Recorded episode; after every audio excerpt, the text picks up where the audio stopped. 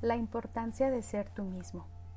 Para algunos serás un místico, para otros serás un loco, para unos serás un sabio, para otros serás un incomprendido, para unos cuantos serás un buen ejemplo, para otros serás un peligro, para algunas personas serás un buen amigo, para otras tendrás la culpa de todo. ¿Te das cuenta? Tan solo eres el reflejo del estado de conciencia de los demás.